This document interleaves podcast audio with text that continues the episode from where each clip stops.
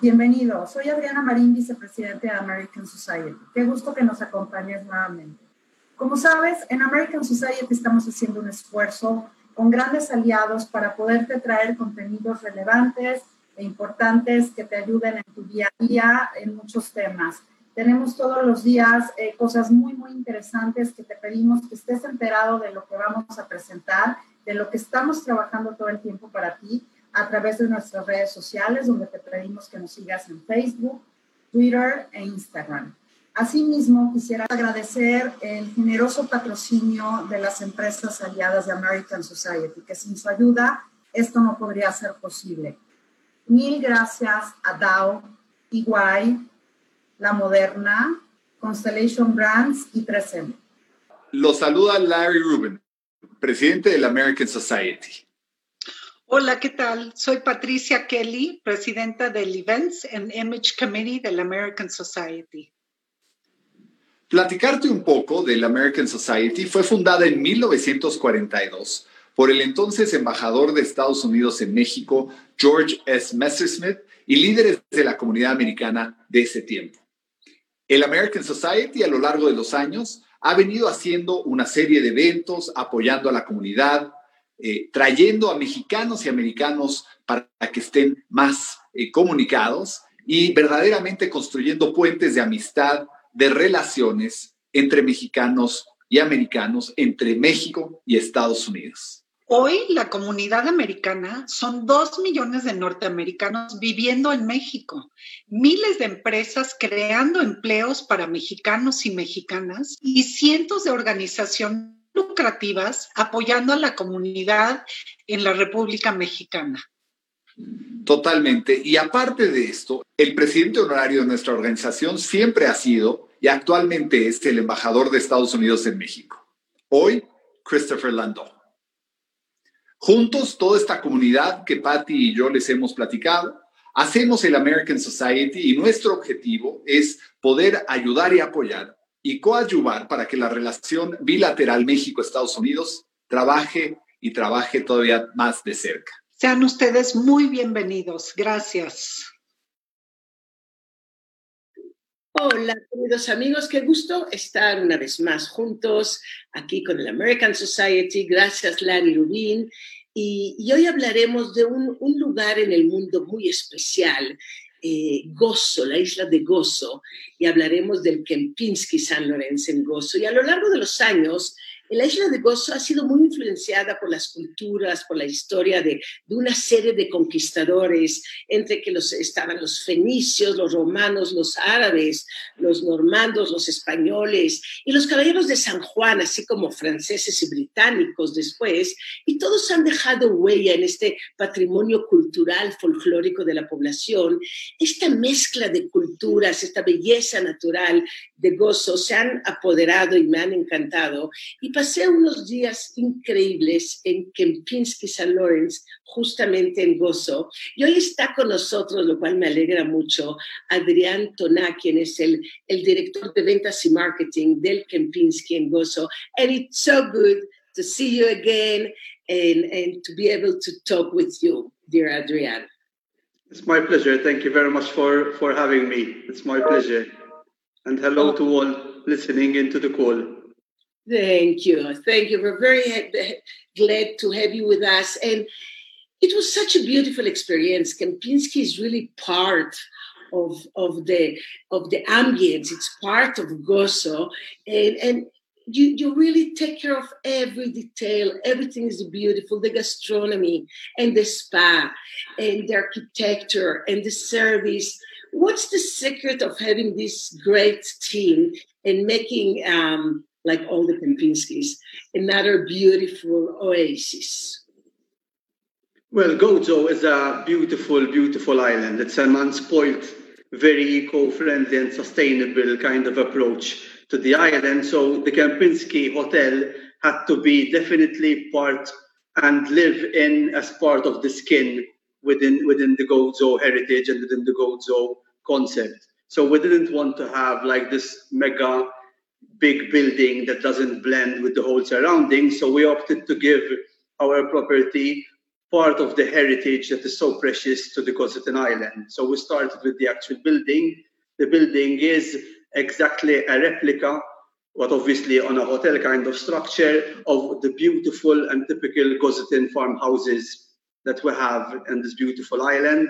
There is a lot of focus on the wood and on the Globigerina limestone, which is the main really nice yellow color stone that gives a lot of character and beauty and warmth to the to the property.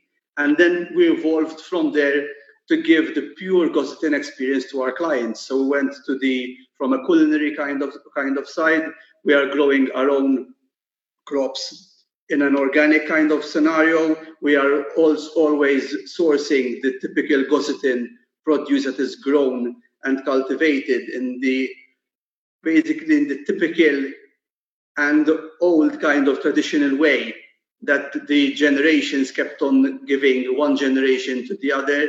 So we would try to make this place as unique and as uh, blending as perfectly with Gozo as possible.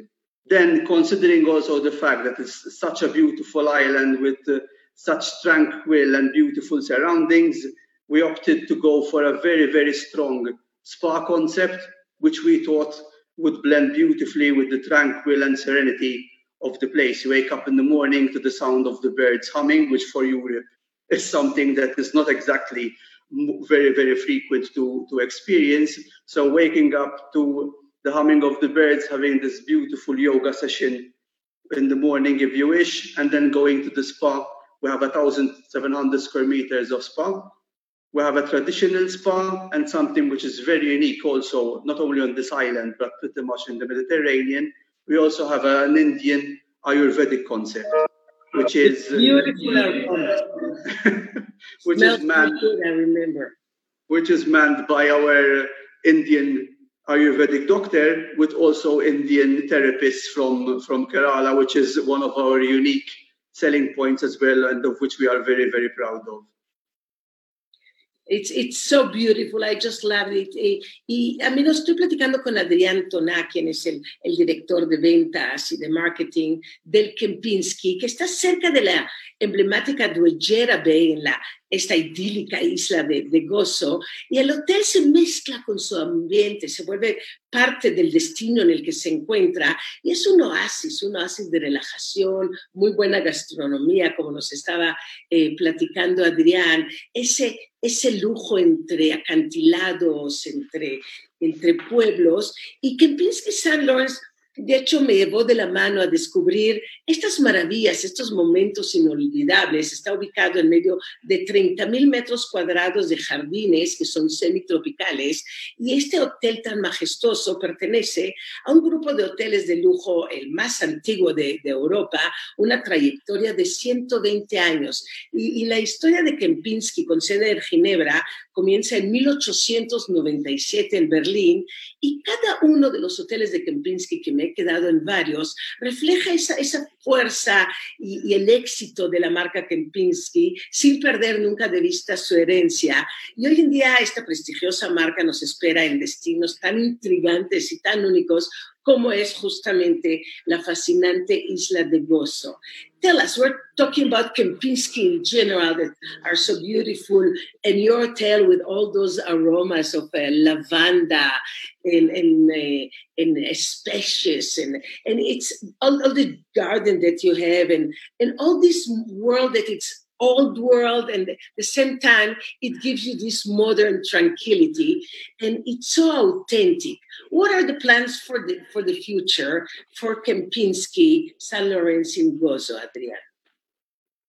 Well as you as you very well said even though my spanish is not is not great from what i understood all the kempinski properties the fascinating part of it is that they do not have like a typical structure like a lot of other chain properties. But the fascinating part of it is they become part of the area that they are that they are built on and, that they are located on. So that gives a whole different experience to all the Kempinski clients going from one Kempinski to the other. It's not a one size fits all, but it's always a new experience going from one country to the other, which is fascinating for for this brand.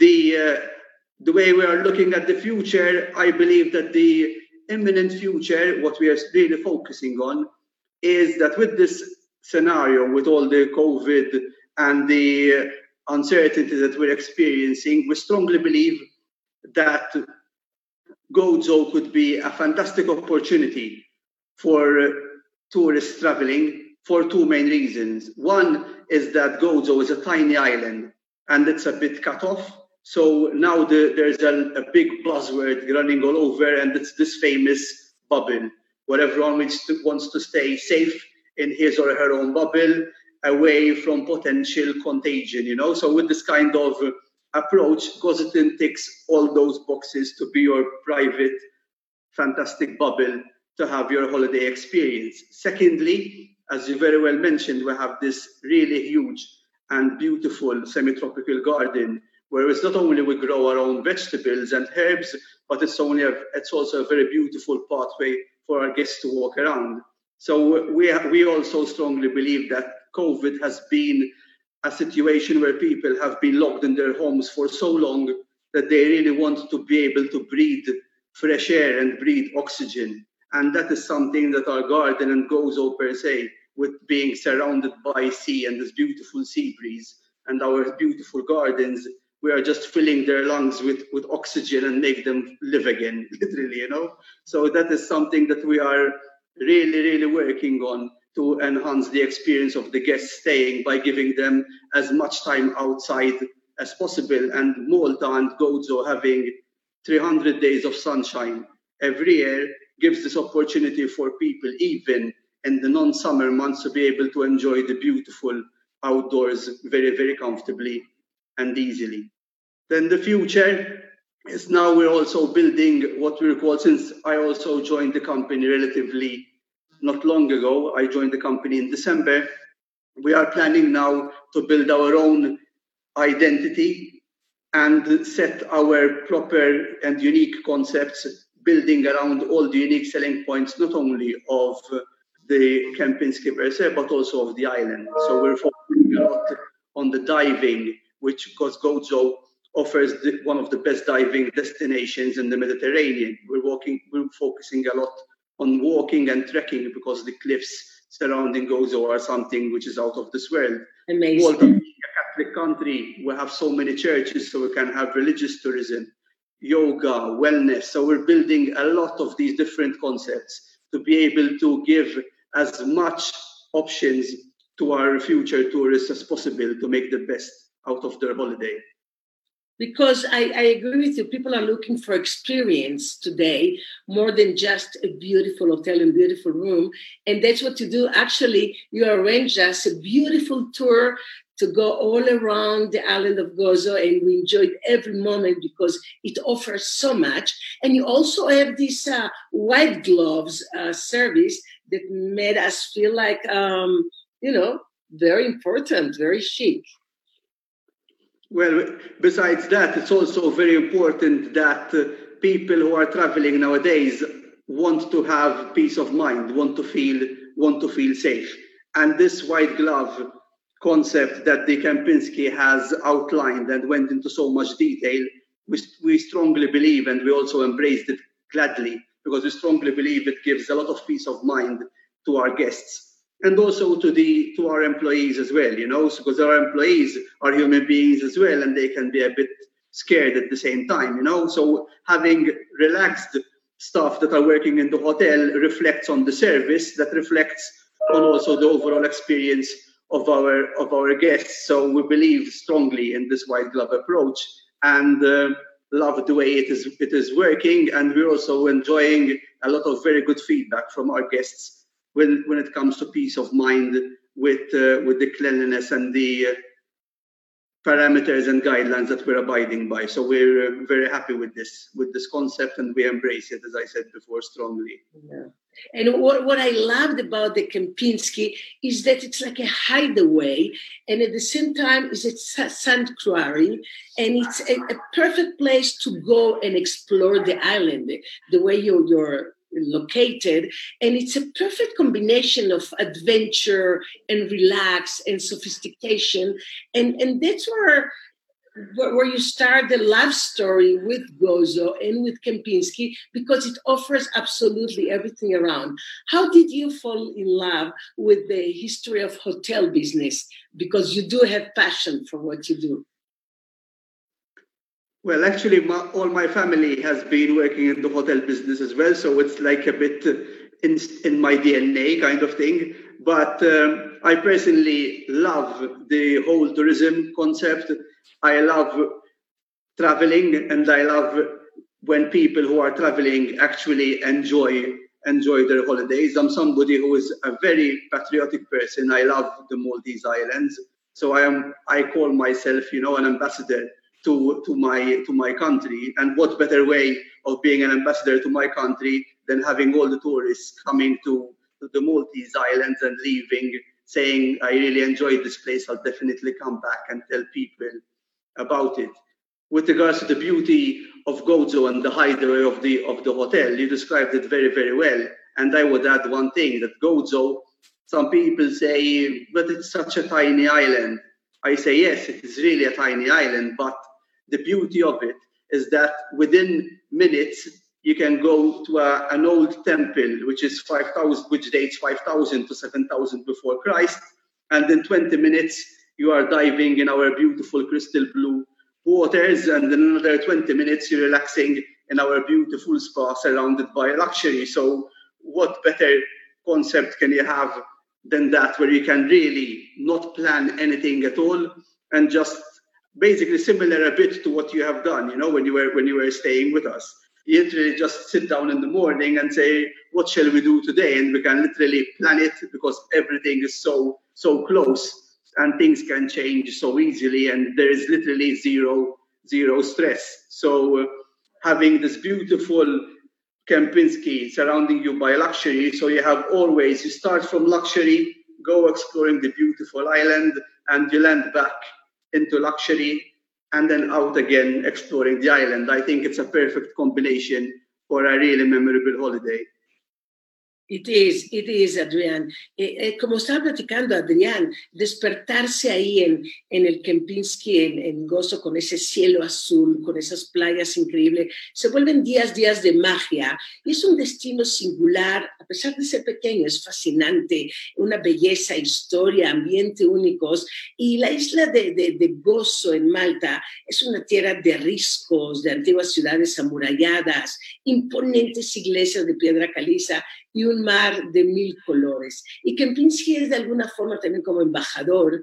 Yo siento, you're like eh, ambassador, you and the hotel, and Ake. I hope your general manager is, is doing well. The, your short general manager. Very short, yes. Great, great manager. What is it, two meters and two... 206. Very tall. 206. Very kind great person. Please, please say hello to him. And uh, I do think that all of you and Hotel are ambassadors of the beautiful island of Gozo. And you've been doing such a great job. Actually, the food was delicious. We had dinner together and we had between Maltese and Italian food and then kind of mixed with good wines. Uh, was a, a real experience. Uh, food is so important when you're traveling because we believe that uh, even food should tell a story. So what we have done is Malta is uh, located in the middle of the Mediterranean. So uh, because of that, it was always a big link between Europe and Africa. And this was its major advantage and why Malta is lucky enough being so tiny, but yet having so much history. Because all the, the uh, sailors and traders traveling between Europe and Africa, always Malta was their island of choice and Gozo as well, the Maltese Islands combined where they would settle because they were exactly in between both continents. So it was perfect for them. And whoever settled always left their traces and their heritage on the island as well. You mentioned the, the Knights of St. John that left the beautiful bastions, but we also have French, we have the English, we have the Italian. So we have so many influences. And what we have done in our menu was telling the story. So we basically what we did was we created a Phoenician dish, which are the, the Lebanese of these days. These were one of the first people to settle on the Maltese Islands when they were trading their silk. And that's where we got our Maltese language, which has a lot of Lebanese influence into it. We got uh, we have an Italian dish, we have a French dish, we have an English dish, and however Spanish dish. However, all these dishes are not exactly the way that they are eaten in their countries, but they all got the Gozitan twist and the Maltese that we have given to them over time. So you are yes eating something that is Lebanese, but really and truly it's only influenced by the Lebanese. It was taken by the Gozitans and the Maltese and made it our own. So you are tasting something with a bit of a twist and completely different to usual standard concept. So we even our culinary side of things, we wanted to tell a story to our guests and have them experience our history through the food as well. And and you do it just beautifully because you do take us with the, your hands to a different experience with all those flavors and aromas and textures that make us really feel that we're in this eclectic, beautiful, um, unique place that is Gozo and that is Kempinski. And I do have to congratulate you for everything. The spice marvelous, this mix be- between the Indian part and the Mediterranean, the food, which is also so eclectic, uh, the wines, which are made in, uh, you, you made me try some beautiful wines that are made in Gozo and, and some in Malta. I remember it was the same family doing from one place yes, and yes. another place. So you have wines, you have good food, you have beautiful beaches, and so much history. What else do we need? Great service, great hotel. You have that too. We do, and we cannot wait to have many more pe- people experience actually this uh, this beauty. We have only we, we believe that Gozo is not exactly Paris, it's not London. So unlike other Kempinskis, we really need to first tell the people and let them know the beauty of the destination Gozo. And then we tell them if you once they know about Gozo and they're willing to come and discover it, then we tell them that here we are, the Kempinski, that can discover it with all the luxury and the fantastic service of, of Kempinski. So as you said, I don't think there's a better combination out there right now, at least personally, me being the ambassador for the Maltese Islands. I'm slightly biased, but I think it is a fantastic holiday experience. Absolutely, and that's why I talk so much about beautiful Gozo, so people will have it at their top of mind, as I have it in my top of heart. How sweet! Absolutely. Thank you. Thank you, Adrian Tona, a directors of sales and marketing of the beautiful Kempinski San Lawrenz in Gozo. And it was a real pleasure meeting you there, spending some time with you, and talking with you today. It was my pleasure. Thank you very much for having me. I'll send you lots of hugs from Gozo and look forward to welcome you and the, all your listeners again as soon as possible to our island. Thank you so much. Big hug for your beautiful daughter. And Thank you so much. Thank you so much. Thank you so much. Y gracias a ustedes, queridos amigos, un placer como siempre. Esta fue la plática con Adrián Toná de Kempinski, Kempinski San Lawrence, en la hermosísima isla de Gozo. Gracias.